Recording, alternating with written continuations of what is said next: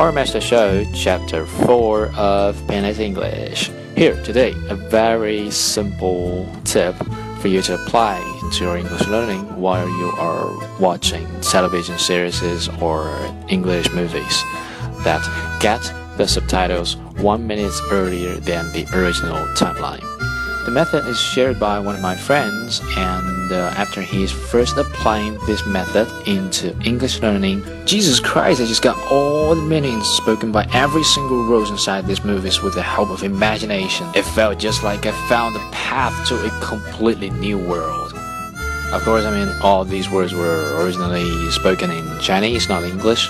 However, this method has been proven to be quite useful for those people who already got some basis for English. And I started questioning what exactly happened during this process. And basically, we can compare it to doing your homework.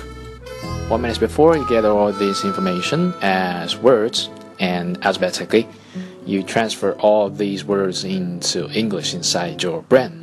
And after that, you got the feedback from the movie for the right way to speak these, or say the proper way to speak this. Then, of course, you found the different parts, why is different from my translation, and the way displayed on the television. Found the problem, optimize, and solve it. And it's just like while you're doing your homework, you first have your own idea and then go to check for the right answers, and then you get back to check step by step from which parts, from which step you started the mistake. Easy to understand, right? So maybe it's not appropriate for every English learners, but it's still suggested that next time when you are watching television series or English movies, try it. 很早还在大学的时候呢，我一个朋友告诉我说，他在看这个英剧的时候，把字幕往前调了一分钟，然后发现呢，他是连蒙带猜呀，竟然一个小时的英语下来，完全没有压力的把它全都给理解到了。